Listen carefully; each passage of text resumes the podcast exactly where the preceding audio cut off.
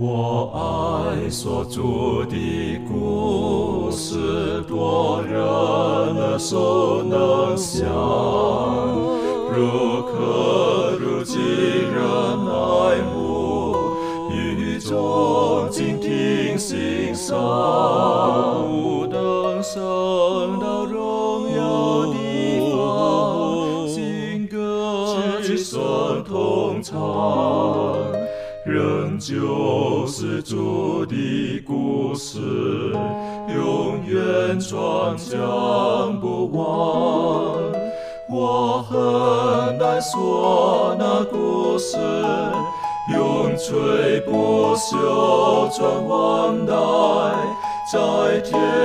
仍然的诉说主耶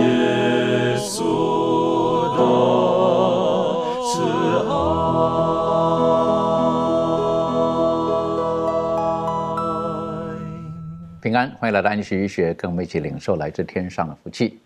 我们上一次的学习，我们了解到，呃，上帝透过以赛亚给了当时的犹大国很美好的应许，纵使他们在苦难当中，但是告诉他们有一个婴儿会来，而他将会拯救他们。而我们晓得这个婴儿所指的就是耶稣基督，而这个是有一个双重的一个隐喻在里面的，就是告诉我们，世人纵使在罪恶当中，但耶稣基督会来救我们。而也提醒了我们，他的拯救是临到那些凡是愿意顺服他的人。神爱世人，纵使他希望全世界的人都都能够得救，但是唯有愿意选择接受耶稣基督救恩的人才可以。那今天呢，这个从以赛亚书的第呃十三章开始，一直到第二十三章，实际上很长的时间，忽然间我们就进入到另外一个领域，就是上帝透过以赛亚讲述在当时列国当中他们的问题。而这个，纵使是历史当中的一些的现象或一些的事迹，跟今天的我们其实有非常密切的关系。那我们进入今天学习的时候，我们去低头，我们去满足我们这开始的祷告。好，我们一起低头，慈悲我们天上的父，我们感谢主啊，让我们啊再一次的在主你的啊这个研究话语当中来明白天赋你要告诉我们的话语。我们直指努力，我们求天赋，你赐给我们属天的智慧啊，帮助我们，让我们在啊研究分享的时候，天赋啊，我们能够呃更加的看见在这个字里行间，天赋你要给我们的信息，并且帮助我们在每一天的这个生活当中啊，透过我们在今天的学习里面呃，更加的啊能够呃有一颗呃这个施教的心。让我们能够在我们的生命里面啊，能够谦卑啊，在主你的面前，能更加的学习，帮助我们。主们啊，也求你亲自的与我们同在，带领我们啊，让我们在这样的学习当中看见我们应该要怎么样来做，才可以使我们啊与主你之间的关系更加的亲密。主们愿将以下的时间摆上，求天父你啊与我们同在。这样祷告，你是奉靠主耶稣基督的圣名而祈求，阿门。阿门。在以赛亚书一开始的时候，我们了解到，呃，那个时候，呃，从呃乌西亚，然后到约坦，然后到亚哈斯，我们特别是上上两周的时候，特别提到亚哈斯的一些的情况。那我们也了解到周遭的这些列国，呃，他们来攻击上帝的选民，而上帝容许这些拜偶像异邦国家来攻击上帝的选民。那在之前我们学习过了，上帝容许他们来攻击上帝的选民，但是上帝也预言了这些国家他们将会面对的困难。例如说，上次我们学习到的亚述，他一定最后会败亡。而今天呢，从第十三章的第一节开始就说到了，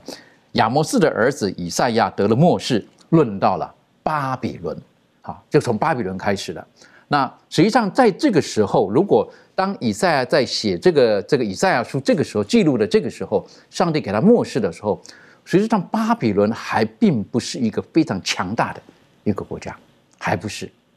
但是上帝已经他看见了这一切，所以开始的第一节开始，我们是是不是可以从请这个明兰带我们一起开始学习？嗯，那我们看这个以赛亚书这个第十三章第一节的时候呢，就讲到了，呃，上帝要刑罚巴比伦。其实我们嗯，刚才主持人也有讲到，我们可以看一下，在以赛亚书的第十章，十章这里面呢就讲到这个亚述。其实亚述当时是一个最强大的国家，而且亚述它是啊当时的那种强权，它对于这个以赛亚所处的时代是一种很大的威胁。然而呢，在这个以赛亚书第十三章的时候呢，也就是公元七百一十六年或者是七百一十五年的这个时候来看的话呢，当时。巴比伦并不是一个强大的国家，而且巴比伦它并不是一个当时的强权，能够一个超级的大国，而当时的强权呢就是这个亚述。但是为什么从这个巴比伦开始起手呢？这个是啊给我们带来的一个很大的一个探讨的空间。在这里面呢，告诉我们就是说啊，上帝他所说的话，他所预言的事情就要应验。因为什么呢？因为以色列。啊，犹大他们最终的灭亡是因为谁？是因为巴比伦，他才是毁灭犹大的那个最终的一个强权。嗯，巴比伦才是毁灭犹大的一个强权。所以我们就看到了，在这件事情还没有发生之前。这个巴比伦还没有成为强国的时候，还没有兴起呃那么大的权势的时候呢，上帝已经预言了他的这个结局是怎么样的。所以，我们就是说，哎呀，好像感觉这么预言的这么快，然后发生的这么呃奇怪。但是呢，我们知道这个。以色列人，或者说我们说是犹大人，他们是特别有福的。为什么说他们是有福呢？上帝在这个国家没有兴起之前，没有强权的之前呢，就已经预言他们要灭亡，说明以色列人，说明犹大人，他们还是有希望的。上帝给他们存留一个恩典的时机，就是让他们悔改。在后来的时候呢，上帝也借着这个先知耶利米，也借着其他的先知，告诉以色列人不要去反抗，不要去反抗巴比伦，不要去反抗他们，背逆他们。然后呢，上帝将来也会审。判他们就是后来这个马代波斯取替了这个巴比伦。然而在这里面呢，也特别啊告诉我们了，在其他的不只是在第十三章，我们从十三章到二十二十三章，这里面又讲到了说古时啊，或者是啊这个亚那个推罗呀、西顿呐等等其他的一些国家，这些国家也要面临审判。这些国家呢，也是跟这个以色有以色列人有直接的关系，他们都是攻击以色列的，都是攻击上帝子民的。然而在这里面呢，他特别把巴比伦先列出来的时候呢，就是告诉我们说，这个强权、这个大国是从这个巴比伦开始的。所以，上帝预言有一个目的，也要让当时的百姓。当时的这个民众能够清楚的看到上帝所说的话就必定成就。虽然你们今天没看到前面第二部、第三部发生了什么事情，但是我已经看到了。我在公元七百一十六年、一百一七百一十五年的时候，在之后一百多年之后发生的事情，我都已经告诉给你们了，就是要给他们带来一个希望，不让他们在这种绝望当中去生活，而是有希望当中去生活，去顺服上帝。的确哈，上帝他是贯穿整个历史，他在他没有时间的限制，所以他已经看到历史的历史的终结了。所以在这个时候，我们晓得巴比伦其实还不是个强国，而且在这个这亚述国，他们有几次，他们应该是说占领了这个巴比伦，好，占领了巴比伦。但是巴比伦他他渐渐渐渐，应该是说，我们有一句话讲啊，是不是？你这个如果说哈，你的这个这个手臂哈断了几次哈，之后练过之后手臂会更强。哈，是不是这个就会更厉害一点？那巴比伦好像一样这个样子，亚述了几次来来来攻击他们，好来侵占他们。那之后呢，巴比伦越来越强大，越来越强大了。好，这这个我们不晓得是什么原因，但是还没有发生这个事情的时候，照刚刚才明兰者带我们学习的，实际上在以赛亚书第十三章已经提醒了，巴比伦将来将来你会如何？这个是巴比伦是存在的。陈如你刚刚提到了，例如说以东啦、推罗啦、西顿啦等等的，我是觉得。这些人除了对上帝的子民不敬之外，最主要的，他们是反抗上帝的，他们是敬拜假神的，他他们的这个这个呃信仰是有问题的，而他们的信仰，我觉得最主要的，就是以自己为中心，他们否定了创造主，他们去敬拜的都是一些受造之物等等的，但是正纵使在这个样子的情境之下，但是在经文当中，我们还是很多时候我们可以看见。上帝虽然有愤怒有惩罚，但是对于属于他的那少数的子民，上帝仍然是保守着他们的。这方面，呃，周瑜有没有什么可以补充的？好，当我们看到这个以赛亚第十三章全章的时候，我们就发现，好像上帝到这里面所讲的话就变得比较严厉了一些。然后这里面呢，我们可以看到，呃，上帝呢，既然允许巴比伦好像将来会兴起，然后也会发生很多事，最后呢，巴比伦也变得呃荒无人烟一样，那个地方，也说上帝是允许这些事情发生的，然后也允许了一些无辜的人也会受苦，也说。难道有人就说，难道这样的话，上帝是不是不公义的？会不会巴比伦里面有很多无辜的人？或者说，为什么巴比伦会被灭，会发生这样的事？其实我们在看圣经的时候，呃，就像之前我们也提到了，也说上帝在毁灭呃一个呃一个民族的时候，不是没有原因的。在毁灭之前呢，差不多他会有几点。第一个呢，他会给这个民族有一个宽容的时间。由上帝从这里开始预言这个巴比伦将来会遭到怎样的一个结局的时候，我们发现这个时候巴比伦还没有那么那强大，也就是说他还没成为那个地区，呃，这个呃巴勒斯坦那个地区的一个很大的一个国，两河流域的一个很大的国，而且呢，他也会给这个国家一个警告。我们之后我们可以看到，通过呃代理也好，通过一些先知到巴比伦地区了，对他们会有一些警告，也通过了一些解梦啊，通过一些事情让他们也看到了有一位真神上帝存在，然后他也给他们有一些拯救的方法，但是呢，呃这些都没有办法的时候，最后上帝只能实行毁灭。也说这也是没有办法的事情，也是在这里面，他也是借着对呃借着以赛亚所写出来的预言，也是对巴比伦国一个一个警告。所以说在这里面，嗯，我们也可以看出来，耶稣在对待这个巴比伦的世界上，他也是他与罪恶有一个很强烈的一个一个看法，也说他是非常呃非常对这个罪罪恶的一个性质呢是非常。呃，有嗯反对，也是一个呃非常憎恶的，比如说，上帝是非常不喜欢罪恶。同时，让这个问题也延伸到了，我们是否可以通过十字架上的耶稣的牺牲，也能看出上帝对罪恶的一个憎恶。他愿意用自己的生命来结束，呃，对罪恶以下的人悔改的人一个拯救。同时，他也愿意借着他的救赎，呃，最终。消灭一切的罪恶，他也不会呃，因为自己是一个神而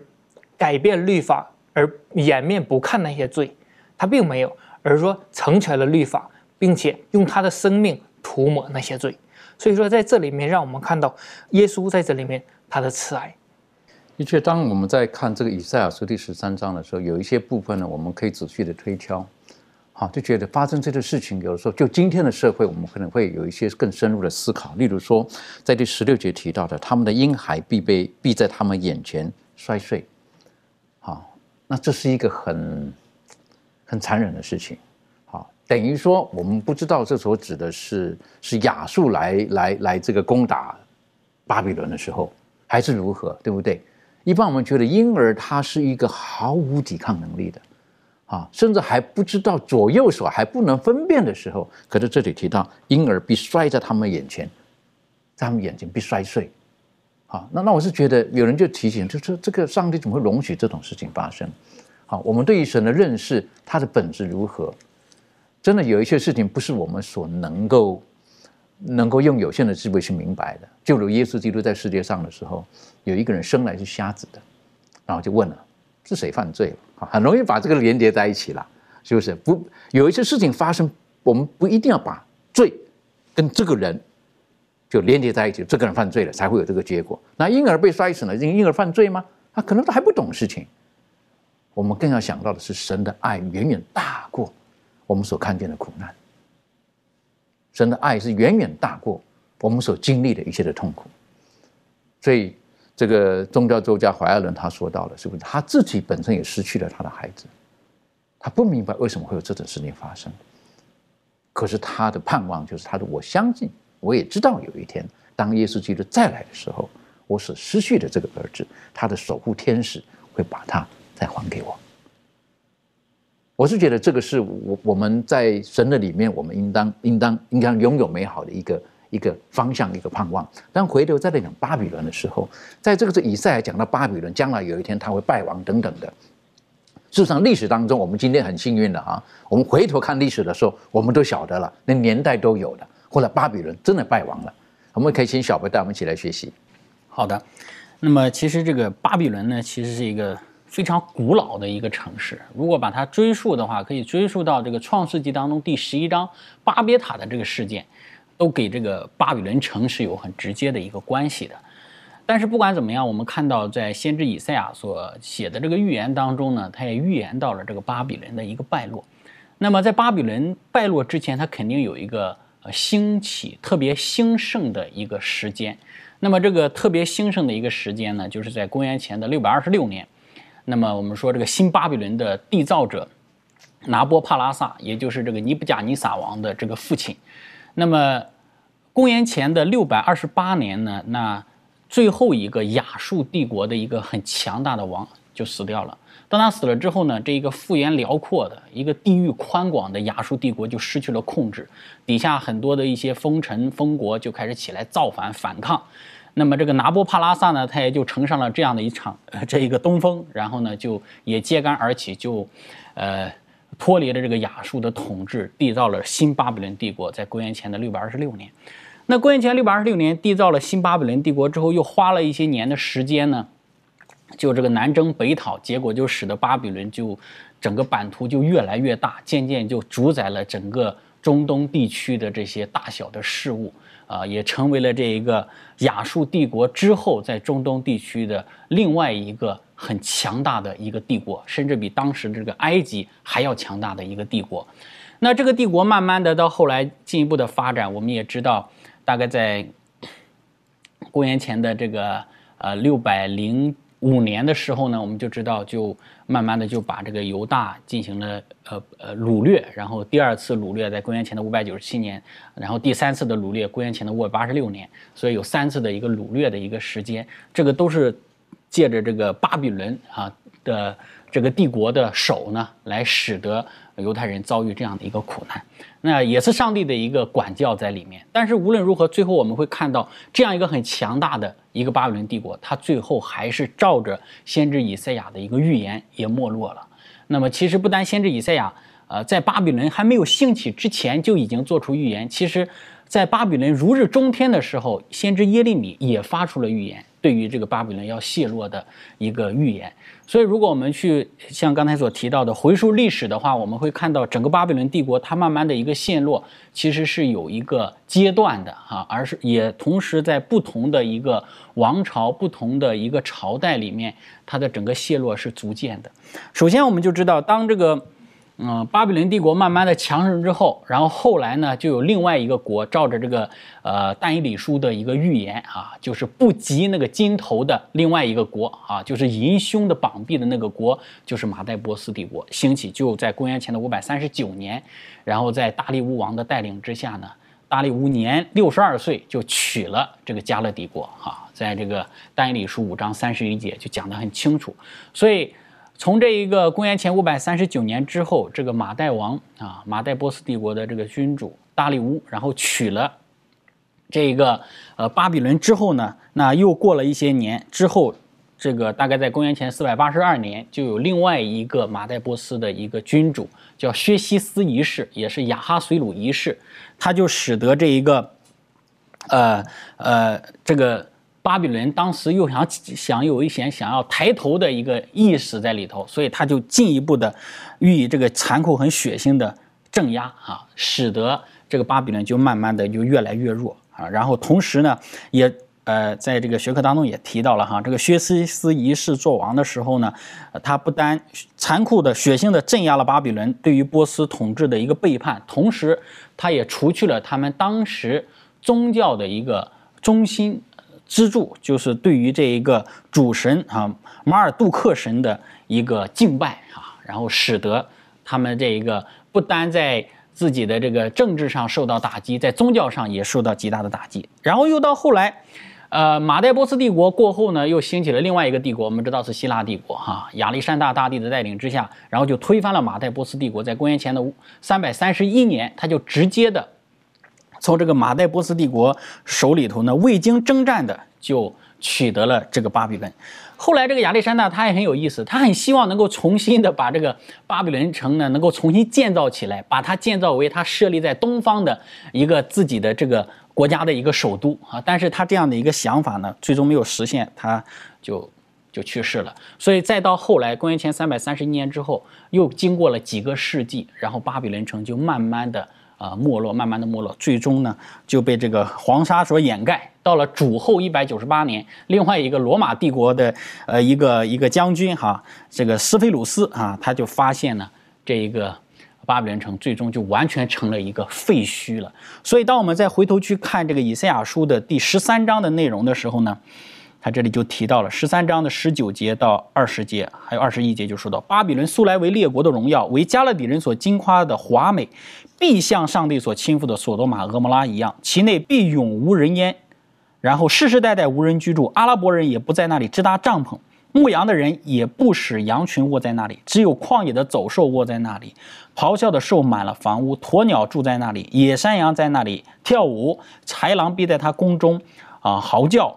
然后野狗必在他华美的殿内吼叫。巴比伦受刑罚的日时候临近，他的日子必不长久。所以在这一段里头呢，就应验了这一个，呃，先知以赛亚在这里所发出的一个预言。所以这个就是我们看到的整个巴比伦城最后的一步一步最终的一个没落的一个历史。的确，我们看的是到今天很难想象。而我们今天如果讲到巴比伦的时候，大概人所记得的就是哦，巴比伦最兴盛的时候的这个空中花园。好，今天只剩下几根柱子哈，据说大概是在那个地方哈，遗迹啊等等的。呃，当我们在看这一段的时候，我们已经到今天了哈，那个是在过去的历史。可是如果在以赛亚的时候呢，其实巴比伦都还没有真正的兴起啊，但是已经讲出它的结局了。好，已经讲出它的结局了。那刚才小培带我们讲的巴比伦兴盛的时候是何等的雄伟哈。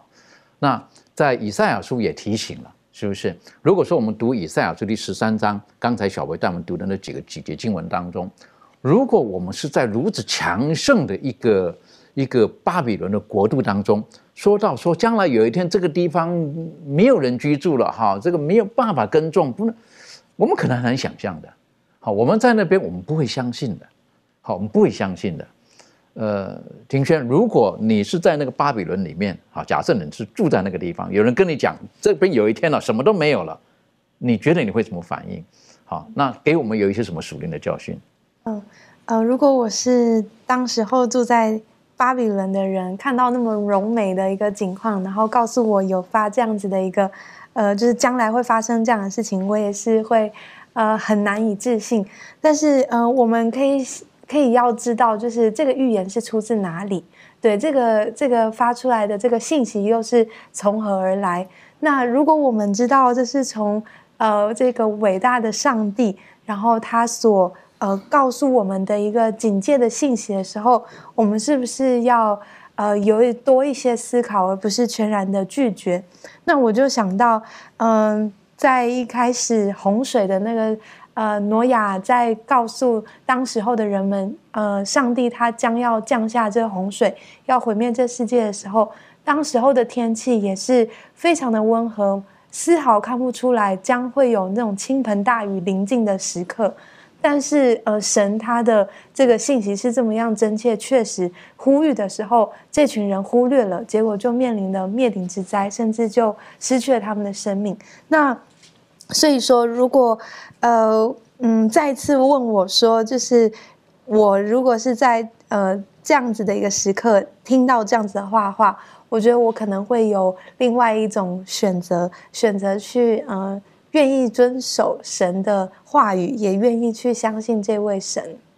的确哈，这个有的时候，如果我们没有神的这个亮光照亮我们的时候，呃，我们很难很很难接受。就是有人告诉我说，这些荣美，这一切等等的，都会化为乌有，化化乌有。我是觉得这个要很大的信心在这个里面。所以，当耶和华上帝透过以赛亚在传递这些信息的时候，在我想当时的人他们是可能想都没有想到，为什么在当时来讲，他们想到的就亚述，那巴比伦也有，好像还没那么严重。可是透过以赛亚已经的预言，而且预言什么一百年、两百年、三百年之后所会发生的事情。但是看见这一集，好像。好像神都是在讲一些蛮恐怖的事情哈，蛮蛮负面的事情，好像毁灭的事情等等。但当我们进入到第十四章的时候，耶和华上又回到他的子民了。他说：“耶和华要连续雅各，必在拣选以色列，将他们安置在本地，寄居的必与他们联合，紧贴雅各家。”第二节，外邦人必将他们带回本土，以色列家必在耶和华的地上得外邦人为奴婢。也要掳掠先前掳掠他们的，辖制先前辖制他们的。当当我们看到这一段的时候呢，我们就会晓得，在上帝在传递信息的时候，往往都是好像很恐怖的时候，他让人看见亮光。当这种的陈述方式的时候呢，我就觉得好像在读启示录的时候一样，啊，各种的灾难的时候，忽然间上帝就让约翰马上看见天上发生什么事情。如何如何的？当当以色列人很多苦难的时候，他立刻让他看到你的希望、你的盼望是在什么地方。所以说，当进入到第十四章的时候，特别提到了上帝会拯救属于他的。但是巴比伦他的问题还是很大的，好，甚至把巴比伦形容到什么？他巴比伦王，好，他似乎就是在阴间的，在神的眼中，他是在阴间的，在阴间等于说他的未来是已经是。笃定的了是如何的了？特别在第十一节讲到，是不是？他说：“你的威势和你的琴瑟的声音都下到阴间，你下铺的是虫，上盖的是蛆。”让我想到了，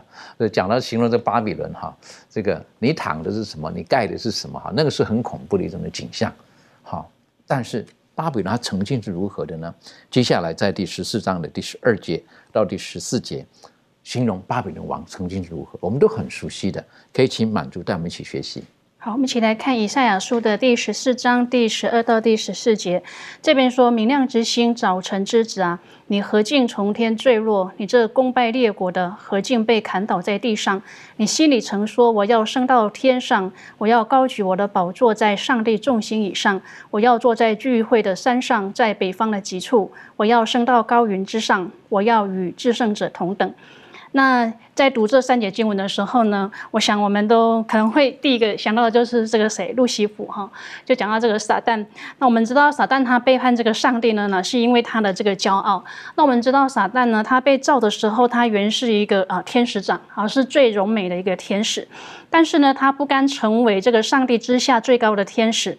所以呢，因为骄傲，他就背叛了这个上帝。哦，他一直认为上帝能够做的，好，他也能够做。好，他想要成为上帝。所以在这个以西结书的这二十八章，他就好像在这个以赛亚书十四章里面所讲的一样，说指出一个城市的这个统治者，敢于与天上啊竞争的这种自大。哈，撒旦他有一个骄傲的想象力，在这个以西结书的二十八章啊第二节就是说，因你心里高傲，说我是上帝，我在海中做上帝之位。你居然，你虽然居心自比上帝，也不过是人，并不是上帝。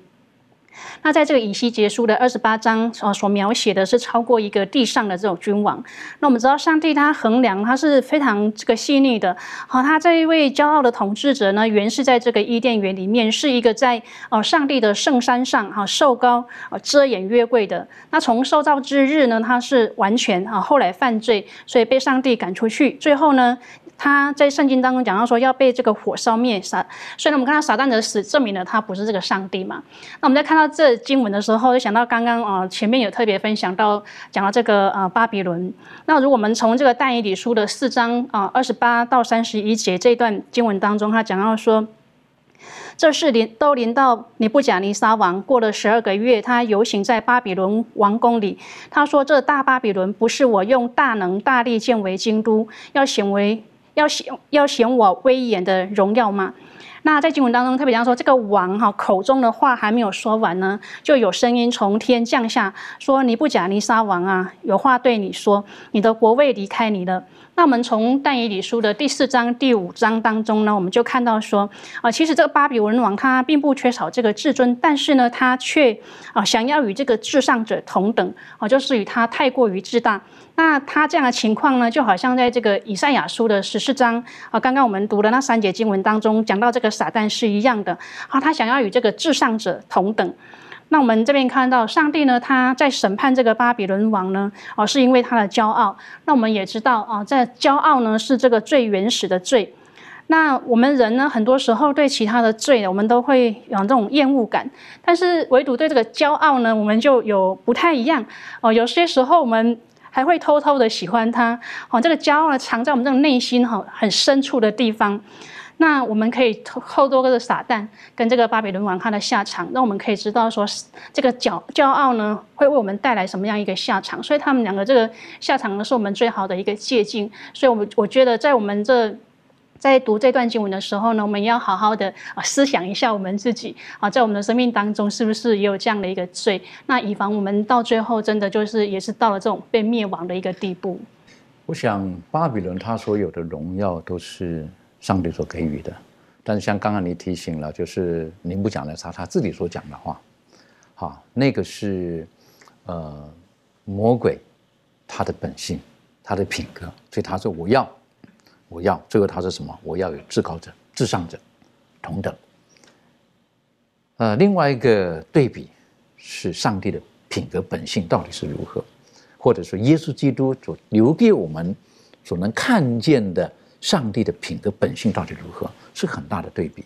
可以请呃明兰，你可以这方面有什么可以分享的？嗯，那刚开始我们读了这段经文，就讲到了说这个撒旦，撒旦他的行为就是他那种内心当中所想的，就是原本他是处于在低位的，但他想要达到的就是高位，所以他内心当中就有一个提升自我，然后呢有一种骄傲啊、自大呀。我们说狂妄或者是自视抬高自己的这种特性，那么耶稣基督他在来到这个世界上，他是怎样表现上帝的品性呢？我们可以通过一些经文来看，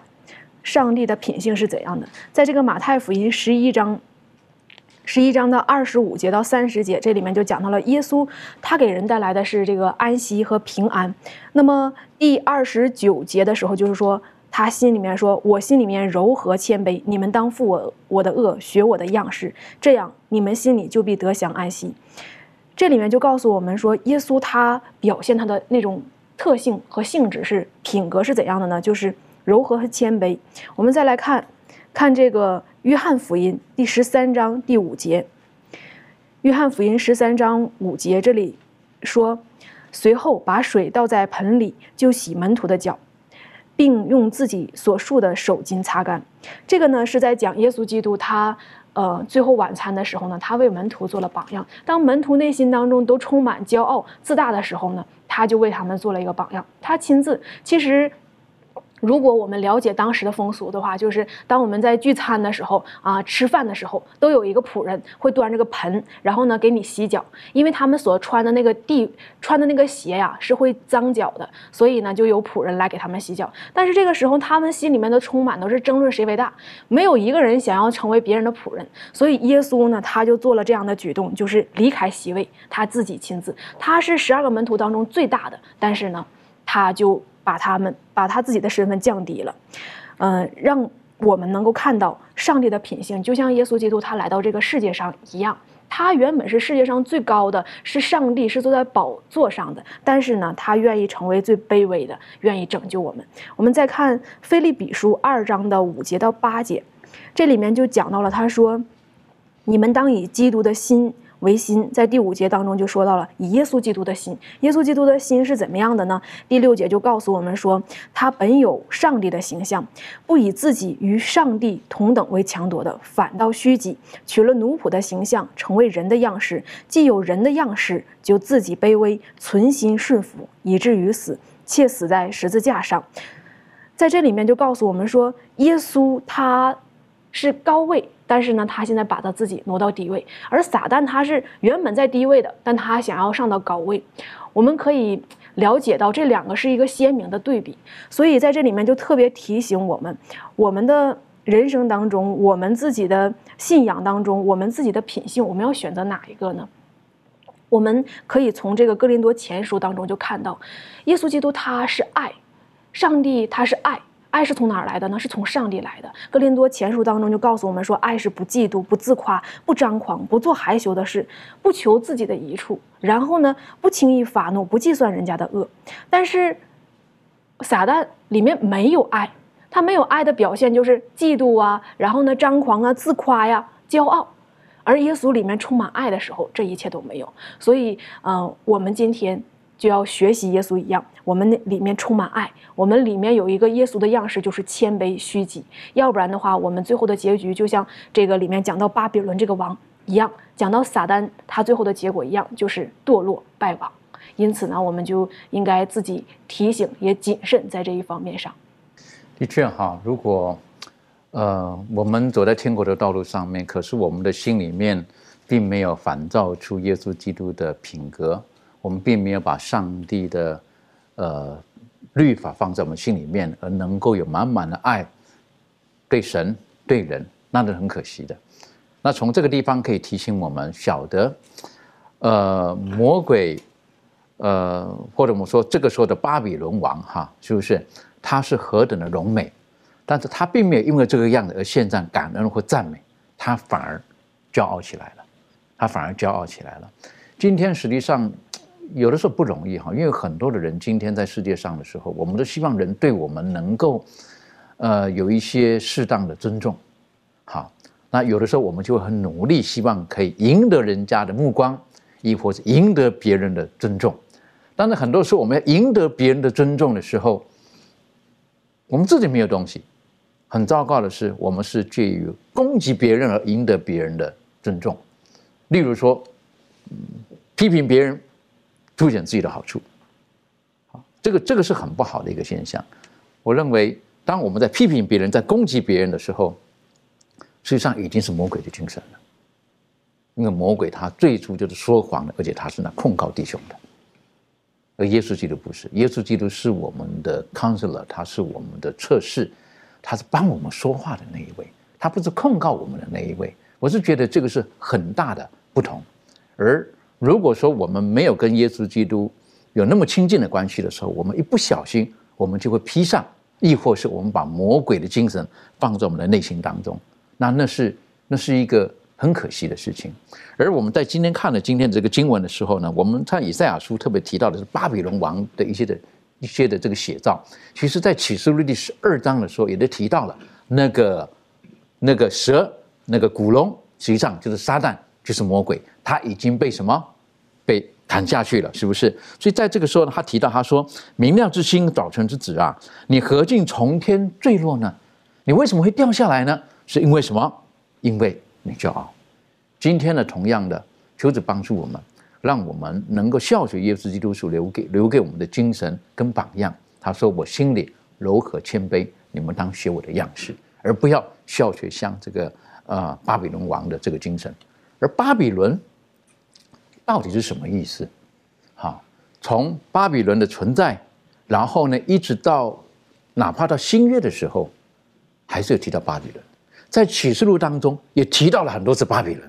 实际上，巴比伦是有很深的含义在这个里面的。好，那这个呃，周宇可以带我们一起更深入的思考巴比伦到底什么意思？好的，我们首先来看呃几节在启示录当中有提到巴比伦的这个经文。我们看一下第十四章第八节。这里面说到说，又有第二位天使接着说，叫万民喝邪淫大怒之酒的巴比伦大城倾倒了，倾倒了。这里面讲的就是第呃三位天使当中的第二位天使，他说，呃，巴比伦大城要倾倒了，因为这个巴比伦大城呢是叫万民喝邪淫大怒之酒，也说这个巴比伦是给人带来一个呃呃道理上一个拗道，一个就是败坏的一个呃行为。嗯，我们再来看第十六章的第十九节。第十六章十九节这里说：“那大城列为三段，列国的城也都倒塌了。上帝也想起巴比伦大城来，要把那城自己烈怒的酒杯递给他。”也说这里面说，上帝呢，他要把自己愤怒的那个杯要给巴比伦大城，因为他做了很多不好的事。呃，在第十七章第五节六节这里面说。他额上有呃写着“奥秘在大巴比伦做世上的淫妇和一切可憎之物的母”。我又看到那女人喝醉了圣徒的血和为耶稣做见证之人的血，我看见他就大大的稀奇。这里面讲到了说，这个巴比伦呢，他逼迫了很多圣徒，也逼迫那些为耶稣做见证的人，因为他喝他们的血呢，这甚至都已经喝醉了，所以说他流了很多无辜的人为耶稣做见证人的血。在第十八章第二节，这里面说。他大声喊着说：“巴比伦大城倾倒了，倾倒了，成为魔鬼的住处和各样污秽之灵的巢穴，并各样污秽可憎之雀鸟的巢穴。”呃，第十节这里说：“呃，因怕他的痛苦，就远远地站着，呃，说：哀哉，哀哉，巴比伦大城，坚固的城啊！一时之间，你的刑罚就来到了。”二十一节这里说，有一位大力的天使举着一块石头，好像大磨石，扔在海里，说：“巴比伦大城，呃，也必这样猛力的被扔下去，绝不能再见了。”这里面就讲到了巴比伦大城最后它是倾倒的，有时候就像那个石头掉在海里一样是看不见的。也说为什么在这个启示录当中讲到巴比伦是这样的呢？因为呃启示录中的巴比伦呢是呃就像那个呃他是很骄傲的，也是逼迫上帝子民的呃一个残酷的一个权势。也说尤其在这个十七章第六节这里面说到了他喝醉了圣徒的血，也说他们是背叛上帝的。这个精神，他说这个意思呢，就包含在了这个巴比伦这个字的里面，就含有背叛上帝的意思。也说他巴比伦这个这这个词呢，它的原文呢是巴比利，它的意思呢就是众神之门的意思。也说通过这个巴比伦这个城，也说通过这个巴比伦，你就可以进到一个一群神的境界当中的一个入口。你来到巴比伦了，你就可以认识更多的神。所以说，在这里面，呃，让我们可以想到巴比伦的前，呃，最开始前身呢，就是从，呃，创世纪第十一章那里面讲到了巴别塔是从巴别来的，就是一个变乱的意思。也说那个时候呢，人们在洪水以后，人们开始建造了一个巴别塔。建造那个塔的，它的目的呢，上帝已经应许人了，他说我以后不会再用洪水灭世界了。也说，但是当时的人呢，不相信上帝的应许。不相信上帝的话，以致建造了巴别塔。也说建造这个巴别塔的时候呢，他就想要将来如果再有事情呢，我们要依靠自己的力量，不再依靠上帝的能力。有了呃，上帝做这样世界呃，做样这样的事情呢，毁灭世界呢，这样我们要靠着自己的能力胜过这一切。然而，我们通过这个巴比伦的意思呢，就是众神之门，我们又想到了圣经当中提到的另外一个故事。就是雅各有一天他逃离他呃哥哥的呃骗了他哥哥，他以致到他舅舅家的路上呢，他睡着了，他做梦梦到了一个梯子，然后后来给那个地方起名叫伯特利，他说这个是天的门，因为他梦见他说看见有上帝呃从天上有个一个梯子下来，有上帝的使者在那里上去和下，也说这里面就让我们看到了有一个鲜明的一个对比，一个呢是天的门。一个呢是众神之门，然而非常有意思的是呢，雅各所梦见这个天之天的门呢，是从上帝从天上而来的。然而这个巴别塔呃，这个这个呃巴比伦所代表这个众神之门呢，是人们建造从地上往上建造的。有了他们在这里面的意义是非常不一样的。也说，所以说让我们看到这里面有两种得救的路，一种呢是靠着上帝的恩典。从上帝而来的可以得救，呃，以致呃雅各可以被上帝祝福。另外一方面呢，我们可以看到是出自人的行为，人靠自己的力量建造一个塔来，呃，对抗将来所要面对的事情。一方面呢，得救是靠人自己的行为。所以说在这里面呢，我们就想到真正的宗教呢是基于一个。在伯特利雅各做这个梦的这个基础上，就是靠着上帝的恩典。在圣经呃以弗所书当中说了，说你们得救呢是本乎恩，也因着信。这里告诉我们，我们得救是从上帝而来的，而不是靠着自己的行为建造起来的。在这里面，让我们看到得救的一个真正的一个方式。所以说，一切虚假的宗教呢，包括律法主义啊，或者属世之人的一些呃人道主义啊，这些都是建立在一个骄傲的上，就像那个巴比伦一样，建在他们的呃自己的这种模式上，这种是呃没办法使人得救的。所以说，在我们在这里，我们可以有一个鲜明的对比，看到耶稣曾经设立了一个比喻，他说。就像法利赛人和一个税吏在圣殿祷告一样，一个税吏祷告就说：“上帝啊，我有罪，求你赦免我。”另外一个呢，就是法利赛人，他在上帝面前，他说：“上帝，我做了什么样的事？我如何帮助穷人？我献了四分之一，我做了怎样的事？”你说，耶稣在这个比喻当中就。非常清楚的让我们看到，在人看来的一个方式和一个从神来的方式，从上帝来的是很谦卑的，靠着上帝的恩典的；另外一部分呢是靠着自己的行为得救。所以说，靠着自己行为的是没有办法最终得救的。的确啊，如果说从巴别的这个背景，你刚刚带我们看创世纪第十一章的时候，我们知道巴别在那建造巴别塔的时候，他们所讲的口号就是我们要建塔通天，然后呢。宣扬我们的名，这个是是一个很骄傲的一一个彰显，是不是要通天？然后呢，要宣扬我们自己的名。他们不会荣耀上帝的。可是当在伯特利的时候，当上帝出于他的怜悯，然后从天而下有一个梯天梯，告诉告诉在逃亡的这个雅各，你的拯救从何而来？而所以雅各在这个时候发生了，哎呀，这个地方是什么？这是天的门，是不是？这是天的门。我是觉得。呃，到底我们的救赎是从哪里来的？像刚刚提醒的，有的时候有一候我们是会很靠自己的努力，靠我们的善行。不说善行不好，可是有的时候我们就想要依靠这些东西自己的努力，然后赚取救恩，这是很可惜的。在中世纪的宗教改革的时候，实际上所面对的也就是这个问题。他们的修道院里面很长的时间，可是他们终究得不到他们所要得到的平安。政治耶稣基督的救赎这方面，这个庭轩有没有什么可以补充的？嗯，对，那呃，其实我们呃知道，就像刚才牧师所提到的，呃，在加拿大呢，他有一个音乐创作人叫里欧纳科恩，那他也是在修道院度过蛮多年的时间。然后有一次，他就对一位就是访问他的人，然后就说：“呃，我还没有得救。”然后呃，所以呃，刚才。呃，周宇弟兄，你就有提到，呃，关于这个究竟我们得救是靠着自己的行为，还是出自于上帝的恩典？呃，让我们可以很清楚的知道，我们得救是靠着神。那我们得救呢，是本乎恩，也因着信。所以，嗯，从这样子的一个回应里头呢，我想不晓得是不是也是我们大家常常很困惑的问题。但无论如何，我们知道，当我们呃。不是靠着我们自己各样的行为去得救，而是因为我们确信这一位呃钉在十字架上的耶稣基督为我们呃做了这个呃赎价，然后使我们有得救的盼望之后，呃我们所呃做的这些呃发出来的这些呃行为，才是嗯才是是一个一个结果，而不是让我们可以得救的一个凭据。那嗯，我想嗯。希望就是对于这样子的一个问题，我们可以得到一个真正的解答，就是我们的得救是在乎神的呃帮助。嗯，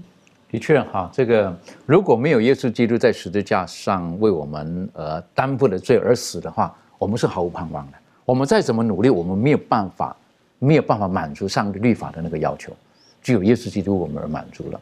OK，时间的关系啊，我们来看一看哈，这个以赛亚书我们所提到的，从第十三章一直到二十三章提到的是巴比伦还有埃及等等等等，当着异邦他们的上帝讲他们的未来会是如何。可是从第二十四章开始的时候呢，提到最后到底得胜的上帝他会如何处理一些的事情。好，各位带请小培带我们一起来学习这一段。好的，那么从这个以赛亚书的二十四章到二十七章，他就讲到了最终这个西安的最后的胜利。那这一段对于先知以赛亚而言呢，他应该是比较感觉到，应该是似乎是上帝在针对地上的这个西安，或者是地上的上帝的城耶路撒冷而言的。特别是我们可以来看一节的经文，在这个第二十四章的二十三节，这里说：“那时月亮要蒙羞，日头要惭愧，因为万军之耶和华必在西安山，在耶路撒冷作王，在敬畏他的长老面前必有荣耀。”这个对于以赛尔而言呢，他可能是知道说这一切上帝惩罚之后啊，那么我们还是从这个亚哈斯开始追溯了。从亚哈斯开始，这个后来这个亚述，然后这个呃攻击这一个呃攻击这一个犹大，然后后来这个巴比伦又兴起也攻击犹大等等的。但是不管怎么样，上帝会惩罚亚述，会这个惩罚巴比伦，也会惩罚摩押、埃及啊、古时啊等等的啊这些国家啊，或者是这些民族。但是到最后，那么到了二十四章啊到二十七章这一段呢，呃，上帝就描述未来这个耶路撒冷，未来的这个犹大，上帝的这个选民，他们所整个的一个荣耀的景况。可能先知以赛亚他所针对的似乎是好像是，只是针对的是地上的这个耶路撒冷，后来要得一个荣耀啊，后来地上这个耶路撒冷，然后呃，上帝必在呃这个西安山耶路撒冷作王。但是实际上，如果我们去看这一段描述的话，对比这个启示录书二十章描述的未来的那个耶路撒冷的话，我们会发现它有很多雷同相像的一个地方。对先知以赛亚而言，他可能只是说，哎，这一切上帝惩罚过后。呃，西安耶路撒冷是得荣耀的，是最后胜利的。但同时呢，我们也在善恶大斗争的框架里来看，最终的那个新天新地也是呃这个先知以赛亚这里所描述的。我们也能够给这个呃启示录书二十章所描述到的这个呃新耶路撒冷的那个最终的一个荣耀的一个景况是雷同是相像的。它也是在预指最终那个善恶斗争结束之后。然后，上帝的子民，上帝的选民，最后然后回归西安，在耶路撒冷，在耶路撒冷里有耶耶和华做他们的王，然后来统治，来管理他们。所以这样的一段的预言呢，其实在圣经之中呢，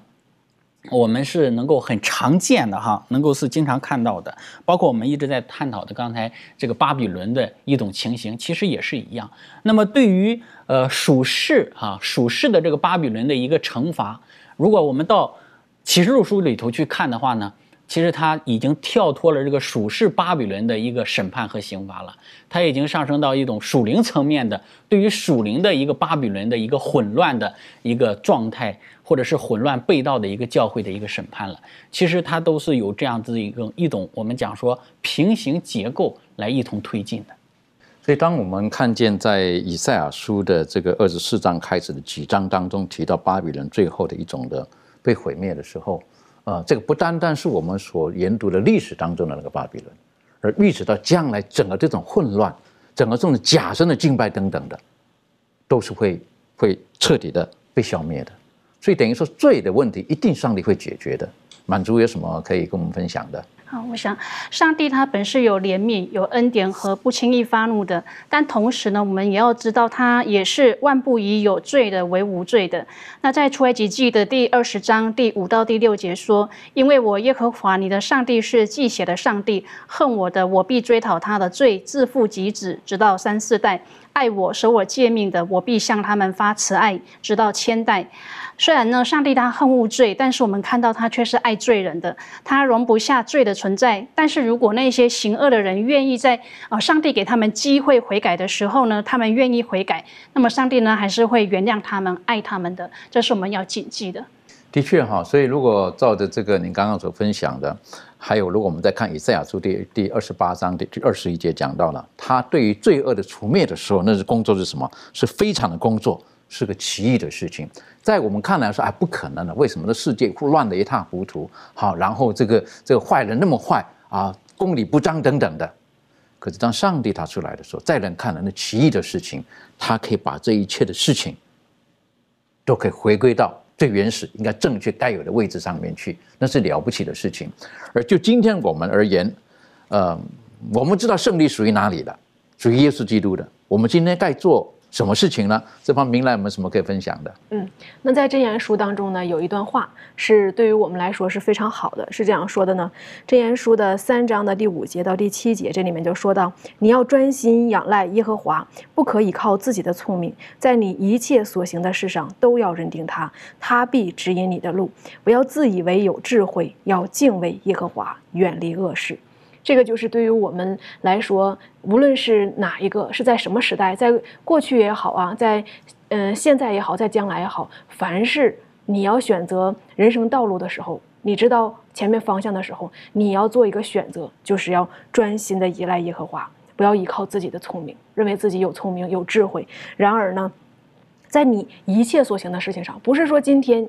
嗯依靠上帝了，而明天我就转变了，我就转。调转了我的脚步，在一切所行的事上都要依靠他，认定他。这个时候，我们的道路，我们的人生就是平安和稳妥的。哪怕我们所遇到的环境，可能在眼前所看来好像并不是一帆风顺的，但是你知道谁掌管着明天？你知道未来的主宰者是谁？你知道未来的方向是谁的时候，你内心当中就有一个盼望，有一个依靠的这个源头。那么，在罗马书第十章第九节也告诉我们说，就是要信他。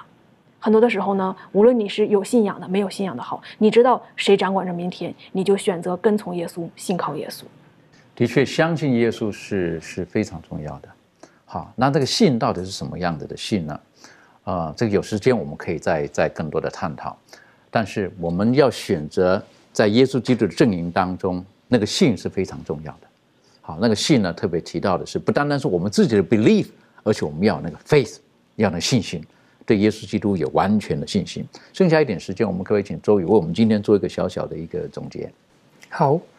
也说在呃今天这个学科当中，我们可以看到了，呃，上帝对这个呃巴比伦，呃，在这个亚述攻呃征服犹大之后呢，预言到了有这个巴比伦帝国要兴盛，最后呢，他最后他又衰败。在这里面，让我看到这个世界它是不断的更迭，撒旦会借着不同的势力来影响这个世界，会使这个世界上的人呢远离上帝。今天在圣经当中，呃，以弗所书的第六章第十二节，这里面也说到了，他说：“因为我们并不是与属血气的争战，乃是与那些执政的、掌权的、管辖这幽暗世界的，以及天空属灵气的恶魔征战。”比如在这末世的时候，我们是在。并不是与那些有血气的征战，而是与这个撒旦有征战。也许在这个世界上，这个撒旦好像这个势力很强大，甚至他呢还能扮演上帝，还能冒充上帝来到这个世界上，让人追从他。但是这些都不重要，因为重要的是耶耶稣最后他会有绝对的胜利。上个斗争到最后结束的时候，耶稣他会胜利，也说给我们这些受难的地球带来一个永久的和平。所以，当我们看见这个今天的这个以赛亚的篇幅比较多一点，啊，这个作者带领我们一起看的时候，我们晓得上帝在预言巴比伦的未来的时候，也是提醒我们，纵使在当时他似乎是一下子十分的兴盛，他是明亮之星、早晨之子，但是因为他是吹捧的只是自己的时候，神最终会审判。而如果我们选择在神的阵营当中，今天受到了很多的苦难的时候，圣经也告诉我们，他一定会伸手。会救我们。我们握住的应许是因为耶和华上帝，他是我们的以马内利，他是与我们同在的。最后，我们一起来看一个经文，是在以赛亚书的第二十五章第九节。经上记得说到那日，人必说：“看呐，这是我们的上帝，我们素来等候他，他必拯救我们。这是耶和华，我们素来等候他，我们必因他的救恩欢喜快乐。”愿这是我们今天的祷告。我们一起低头。父上帝帮助我们，让我们看见历史上所发生一切的事情。其实你出于你的爱，你早早就提醒当时代的人。当我们今天回顾这一段历史的时候，我们看见父上帝，你的预言是何等的准确，但是你的爱是更加的丰富。你说的这一切，其实就是希望当时的人他们能够回头，能够回转，能够走在正确的道路上面。同样的。今天，当我们看见这一切历史的时候，我们在想讲我们这个时代，想讲耶稣基督对我们所说过的话，在末后的日子当中，会有许多不公不义的事情、黑暗的事情发生。也许很多因为不法的事情增多了，一不小心，我们的爱心可能就冷淡了。主啊，帮助我们，让我们学习仰望，让我们学习倚靠，让我们学习交托。我们所一切的盼望。都是从耶稣基督而来的，主啊，愿你就在今天这个时候来到我们的生命当中，来到我们的心中，帮助我们，让我们能够走在主你要我们所走的道路当中。祷告的奉靠耶稣基督的名求，阿门。